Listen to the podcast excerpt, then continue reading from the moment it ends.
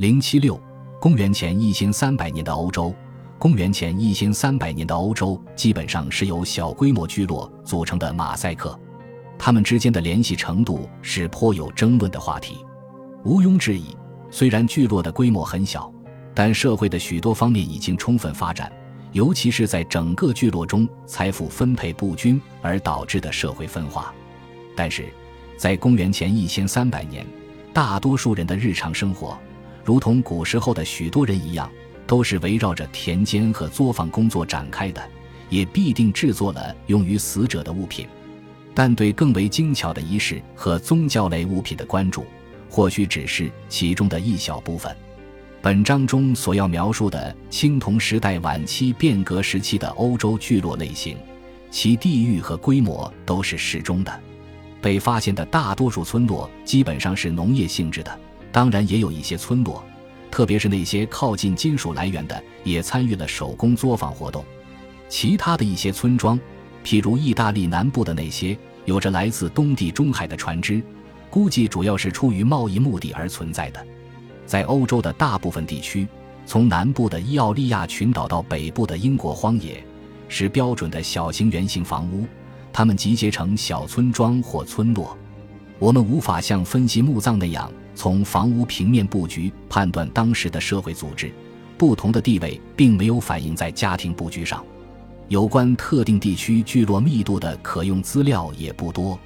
这主要是由于难以发现这些相关遗址，但即使在有着良好信息的地方，也看不到像中欧现文陶文化地区的那种重建模式。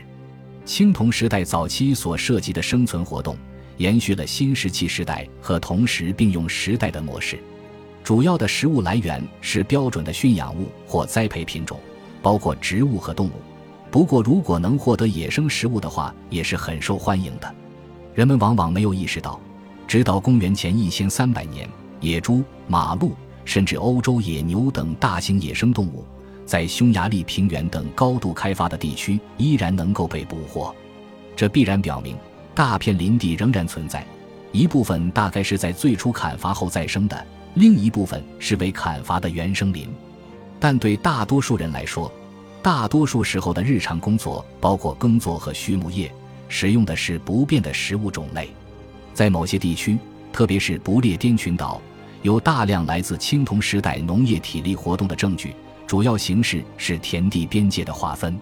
在大多数情况下，人们不太确定这些田地究竟用来做什么，但至少在一些低地实例中，能够确定可耕地的利用。即使在缺乏具体证据的情况下。这种模式在欧洲大部分低地区也可以合理假定。碳化谷物的发现以及环境条件几乎可以确定这些生存活动与当时相适应。手工业方面，主要的活动是金属加工，尽管陶器制造和木工也很重要。手工业日常工作是来自阿尔卑斯山脉、喀尔巴阡山脉以及其他山区丰富矿源的金属冶炼，数千吨铜被制造出来。金属制品的种类不断增加，尽管尚未出现在后来的几个世纪所达到的壮观规模。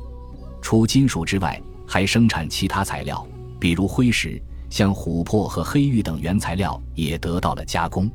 这一方面的生产对于了解贸易网的范围是十分重要的。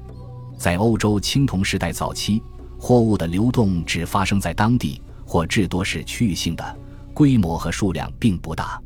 然而，有强烈的迹象表明，当与东地中海的先进文化有交往时，货物确实会远距离运输。特别是就迈锡尼文化区而言，有几类物品最值得一提的是琥珀，它表明远距离联系是可能的，而且是有规律发生的。这种情况持续存在于随后的几个世纪，正如我们在下文中将看到的。然而，在青铜时代早期，不只有这些日常活动。更引人注目的是精神生活事件，